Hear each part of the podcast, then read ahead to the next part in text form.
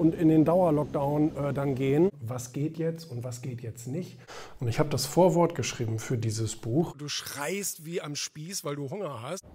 Ich halte nicht viel von äh, diesen ganzen Lockdown-Ideen etc. Das hat eigentlich einen ganz praktischen Grund, also gesundheitlich mal ganz außen vor. Ähm, das hat einen praktischen Grund und zwar, wenn man alles aufschiebt, ähm, wird es dadurch leider nicht besser. Und dadurch, das haben wir ja jetzt auch schon erlebt in den letzten ähm, Jahren, muss man ja jetzt äh, schon sagen, äh, fast jetzt schon Jahr drei äh, der Pandemie, ähm, dass wir Dinge aufschieben und ähm, dass wir sagen, ja, nee, machen wir nächsten Monat, nee, dann machen wir es nächstes Jahr, nee, dann machen wir es übernächstes Jahr und so weiter und so fort. Bringt aber letztendlich nichts, weil sich die Arbeit aufstaut. Und ähm, das ist ja genauso wie bei, was weiß ich, wenn ein Student für eine Klausur lernen will und anstatt dass er jeden Tag ein bisschen lernt oder jede Woche ein bisschen lernt, äh, versucht er alle halbe Jahr sich auf die große Klausur die Nacht vorher vorzubereiten und muss dann sozusagen äh, 30 Bücher, die er normalerweise gestreckt hätte lesen können, muss er jetzt so lesen.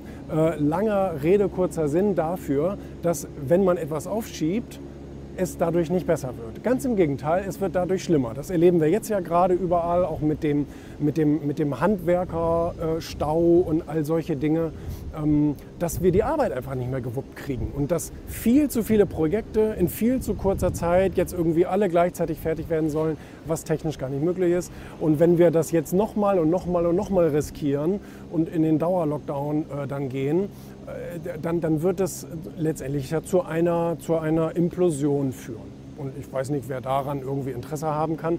Ähm, das ist ja, ähm, das ist letztendlich enorm wichtig. Jeden Tag, das sage ich in letzter Zeit auch immer öfter, eben jeden Tag an den Dingen zu arbeiten und ähm, äh, an, anstatt irgendwie auf den St. Nimmerleinstag zu warten. Das ist jetzt gerade alles noch so richtig stressig kurz vor kurz vor Weihnachten, beziehungsweise jetzt, wo es in den Dezember reingeht.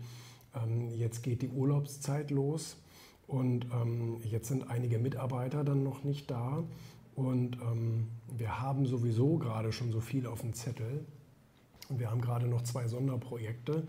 Und ähm, da muss man sagen, das bindet gerade sehr, sehr viel Kapazität. Und ähm, da ist jetzt so ein bisschen äh, schwierige Planung jetzt für den Dezember, wie das personell alles ähm, zu wuppen sein soll, weil wir suchen ja jetzt seit Monaten wirklich auch händeringend ähm, zum Beispiel neue Grafiker, Schrägstrich Layouter und Redakteure, ähm, weil wir da wirklich richtig viel auf dem Zettel haben. Und äh, da müssen wir jetzt richtig jonglieren und ähm, das ist dann eben aber auch natürlich so ein bisschen die Aufgabe ähm, des Unternehmers vielleicht auch, Prioritäten zu setzen, zu schauen, was geht jetzt und was geht jetzt nicht, wo lassen wir vielleicht Dinge weg, die zeitfressend sind, damit wir die übergeordnet wichtige Arbeit auf die Reihe bekommen. Und diese Entscheidung musst du manchmal treffen. Du musst manchmal sagen, wir machen zwar ähm, Nehmen wir mal bei einem, nehmen wir mal an, weißt du, so ein Magazin ist ja die eine Sache. Du baust das Magazin und es muss inhaltlich stimmen und tralala. Und nachher wird das Magazin ja vermarktet, zum Beispiel auch über Social Media. Und da muss man bei Social Media vielleicht mal ein paar Punkte weglassen, die zwar ganz nice to have sind, aber vielleicht nicht unbedingt kriegsentscheidend sind weil du dadurch wieder Zeit sparst und die Zeit kannst du dann in die übergeordneten Prioritäten investieren. Und das ist wichtig. Ähm, da muss man leider mal zwischendurch harte, harte Einschnitte machen oder eben mal von der Norm abweichen. Und das ist dann so ein bisschen so wie Feuerwehr. Ne? Also die Feuerwehr achtet, wenn es richtig zur Sache geht, auch nur auf die wichtigsten Sachen.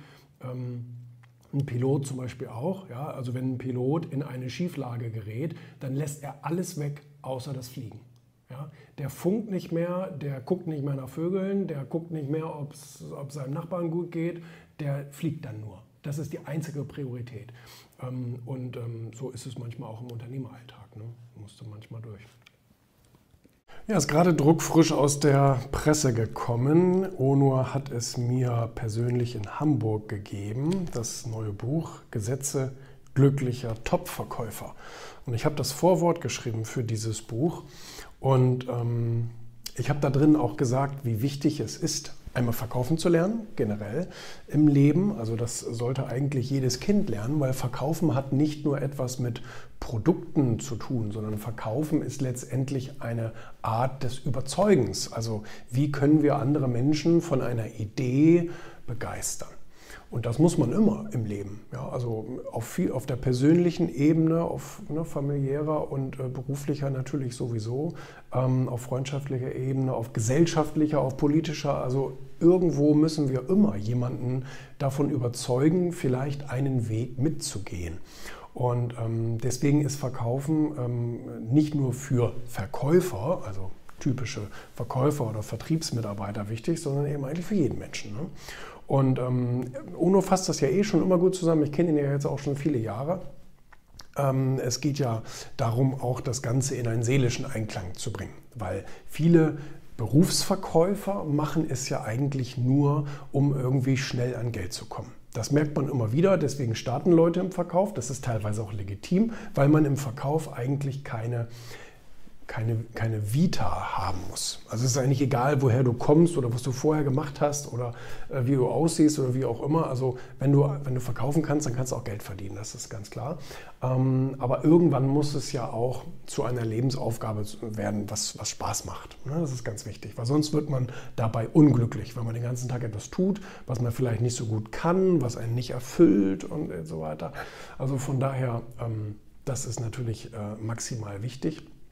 Und deswegen kommt es eben auch viel auf Mindset an. Also das heißt, er schreibt nicht nur über Verkaufstechniken, die wichtig sind, wie kann man jemanden überwinden, äh, wie, wie, kann man jemanden überzeugen etc., sondern ähm, es kommt eben darauf an, wie kann ich mich auch selbst überzeugen und wie kann ich eben zu einem glücklichen Top-Verkäufer werden. Ne? Das ist dann schon, ähm, schon wichtig. Und ähm, ich habe auch ein paar andere Namen hier schon gesehen. Mein Freund Jörg Löhr ist hier auch ähm, mit dabei. Und ähm, das ist wirklich ein schönes, ähm, auch für Einsteiger, meiner Meinung nach besonders für Einsteiger gut geeignet, ein gutes Buch, ähm, weil, weil hier wirklich viele Grundlagen drin stehen. Grundlagen, über die man sich manchmal oder über die sich manche Topverkäufer erst zehn Jahre später Gedanken machen. Ja. Und die stehen hier schon drin und das ist, glaube ich, ganz gut für einen Einsteiger, dass er gleich von vornherein weiß, ähm, wie der Hase richtig läuft. Mein Schweizer Uhrwerk. Ohne Vorrat. ja. So schaut es aus. Gut, gut.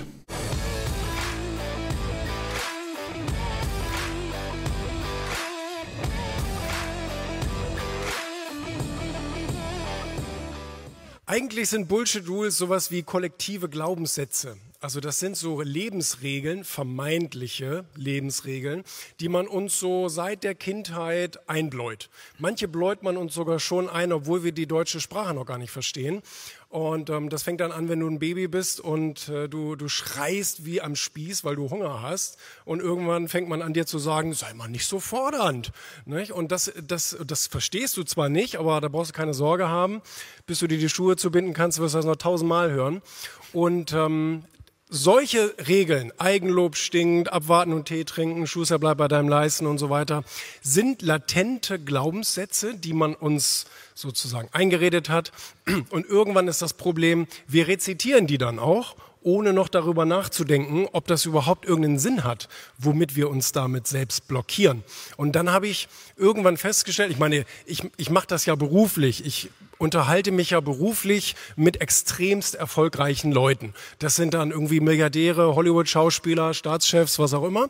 Und äh, die Erfolgmagazin kennen ja von euch viele. Und da komme ich ja in Kontakt mit solchen Leuten und habe immer wieder festgestellt, die sind deswegen so erfolgreich, weil die die Regeln brechen. Also wenn ich Regeln meine, meine ich die, die ich jetzt eben gerade gesagt habe. So Bullshit-Regeln. Und ähm, da habe ich irgendwann, und dann habe ich Arnold Schwarzenegger in München getroffen und da wurde mir wieder diese, diese eine Regel von ihm bewusst, break the rules. Er hat also sechs kann ich es gar nicht zeigen, sechs ähm, Erfolgsregeln und eine davon ist eben bricht die Regeln. Und da, als er das gesagt hat, habe ich gedacht, alter Schwede, darüber müsste man eigentlich mal ein Buch machen. Und so ist dann dieses äh, Buch entstanden und ich habe 50 der schlimmsten Regeln rausgesucht, die wir so im, im Kopf alle haben. Also ich glaube nicht, dass irgendeine Regel dabei ist, die du noch nie gehört hast. Ganz im Gegenteil. Du wirst wahrscheinlich die ganze Zeit sagen, ja, kenne ich, ja, kenne ich, ach ja, genau. Und aber dann zerpflücke ich das halt.